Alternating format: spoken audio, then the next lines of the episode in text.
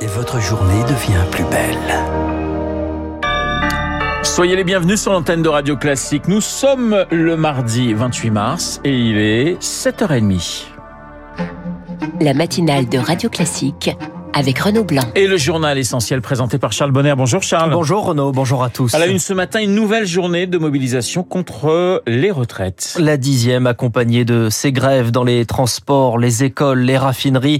Mobilisation et manifestation, les autorités s'attendent à des affrontements. D'un côté, des éléments qualifiés de radicaux et de l'autre, un dispositif renforcé. Léonard Cassette avec 13 000 forces de l'ordre. Rien qu'à Paris, ce sont 5500 policiers et gendarmes qui sont mobilisés, soit 500 de plus que la semaine dernière. Et cette mobilisation commence à peser sur les forces de l'ordre, comme explique Reda Bellage, porte-parole unité SGP Police Île-de-France. On est passé du maintien de l'ordre la journée, avec en plus les Black Blocs et leur violence, et puis le soir, on bascule encore dans des violences urbaines. Car depuis plusieurs jours, les forces de l'ordre voient le degré d'animosité monter. Avec la mention de censure qui n'est pas passée, l'interview du président de la République qui n'a pas forcément plu à certaines personnes, vous avez cette montée en fait euh, de revendications qui se fait un peu par la violence, avec des méthodes beaucoup moins sages que celles des organisations syndicales. Et puis, autre source d'inquiétude, la mobilisation de plus en plus massive de la jeunesse depuis le 49-3. Stanislas Godon est délégué général pour le syndicat policier Alliance. Il y a certains groupes de jeunes qui sont beaucoup plus mobiles et beaucoup plus euh, aussi influençables par certaines idéologies euh, du chaos. De leur côté, les manifestants dénoncent des violences policières, notamment celles de policiers de la Brave M. Ils font d'ailleurs l'objet d'une enquête de l'IGPN. Cette Brave M, cette brigade de répression des actions violentes motorisées, visée également par une pétition pour demander sa dissolution.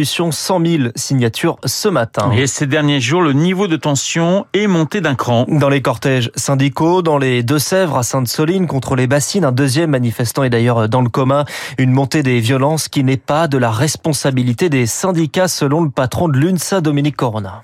Qui doit garantir aux Français de pouvoir manifester librement, sans violence? C'est l'État. C'est trop facile de dire il y a des violences, donc les gens ne vont plus aller manifester. Ça, c'est ce qu'attendent en général les pouvoirs publics qui sont en place. Nous, ce qu'on dit, c'est à l'État de prendre ses responsabilités. Vous avez différentes façons de le faire. Et la première des façons de dire je retire, je mets sur pause, je reconcerte. La deuxième méthode, c'est de sécuriser les parcours. Et si effectivement il y a des débordements, il doit s'en prendre à lui, c'est qu'il n'a pas su le gérer. C'est pas en cassant que le gouvernement va bouger. C'est en étant nombreux dans la rue, de plus en plus nombreux. La violence, Le secrétaire général adjoint de l'UNSA, Dominique Corona, interrogé par Zoé Pallier, des images qui seront une nouvelle fois relayées dans le monde entier. Et pourtant, cela peut paraître paradoxal, les manifestations à répétition n'entament pas l'attractivité du pays.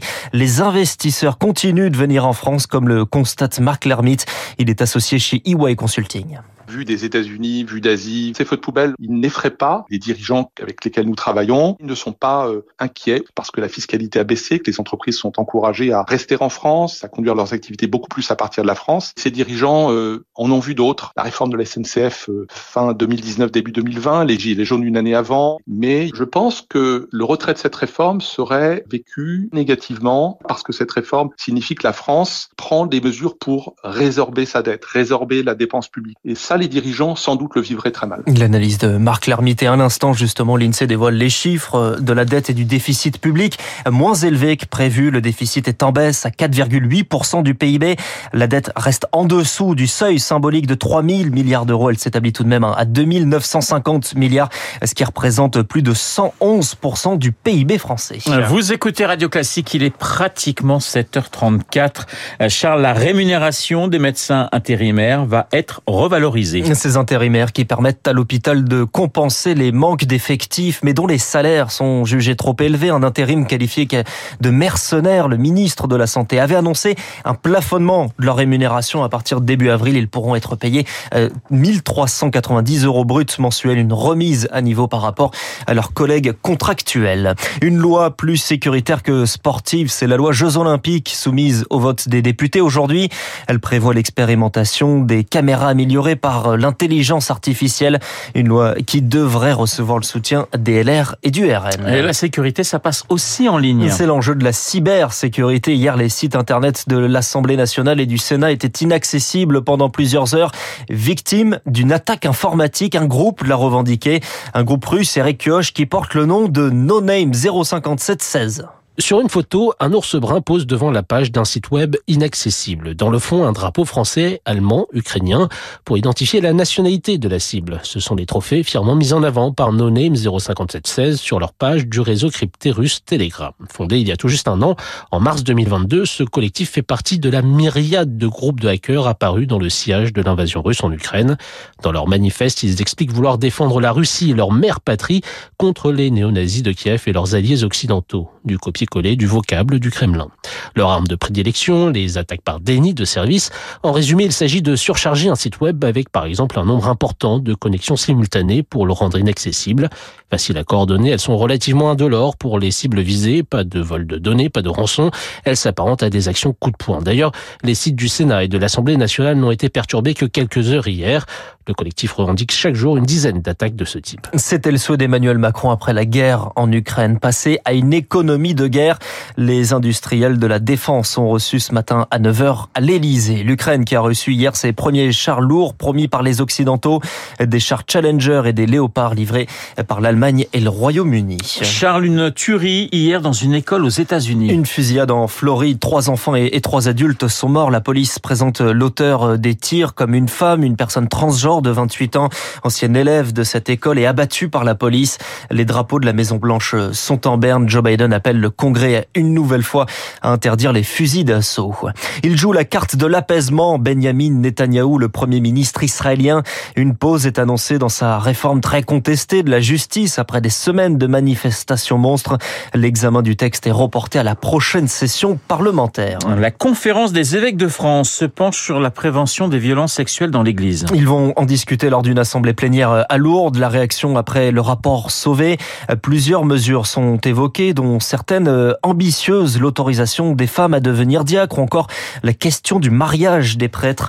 Christine Pedotti, la directrice de la rédaction de témoignages chrétiens le fait que ces propositions, nous les connaissions, va obliger les évêques à se positionner, qu'ils aient le courage de les porter jusqu'à Rome ou pas. Donc c'est là où moi je les attends.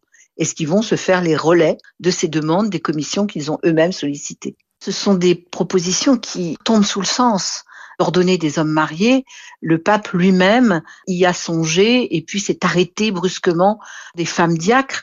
Euh, la question est aussi à l'étude à Rome. Ces questions qui étaient jusqu'alors totalement éliminées, ça devient un sujet pris au sérieux par tout le monde. Christine Pedotti, j'en par Marc Tédé. Les images de son agression avaient fuité sur Internet, reprises à la télévision et source d'un débat sur la violence des bandes rivales. L'agression du jeune Yuri, 14 ans à l'époque, c'était il y a deux ans, roué de coups à Paris. Aujourd'hui, quatre adolescents comparaissent devant le tribunal pour enfants. Au total, 13 jeunes garçons sont renvoyés devant la justice. Allez, un mot de football pour terminer ce journal et l'équipe de France qui enchaîne une deuxième victoire. Sur le score d'un zéro face à une équipe d'Irlande défensive, hier portée par plus de 50 000 supporters survoltés. Un but de Benjamin Pavard permet à la France de garder la première place de son groupe pour les qualifications à l'Euro 2024. À noter également dans les buts, hein, une prestation du nouveau gardien Mike Maignan, une nouvelle fois très rassurante. Et Michel Platini reste toujours le meilleur buteur en, euh, du... Il reste meilleur buteur par rapport à Mbappé. Voilà. C'est Giroud qui reste toujours le meilleur buteur de l'équipe de France. Voilà, non mais il n'a pas battu le record de, Platini. Ça va venir certainement un petit peu plus tard. Merci euh, Charles. Le journal de 7h30 présenté par euh, Charles Bonner. Dans un instant, Direction le musée d'Orsay pour une exposition exceptionnelle consacrée à Manet et à Degas. Les spécialistes dans un peu plus d'une minute, 7h39.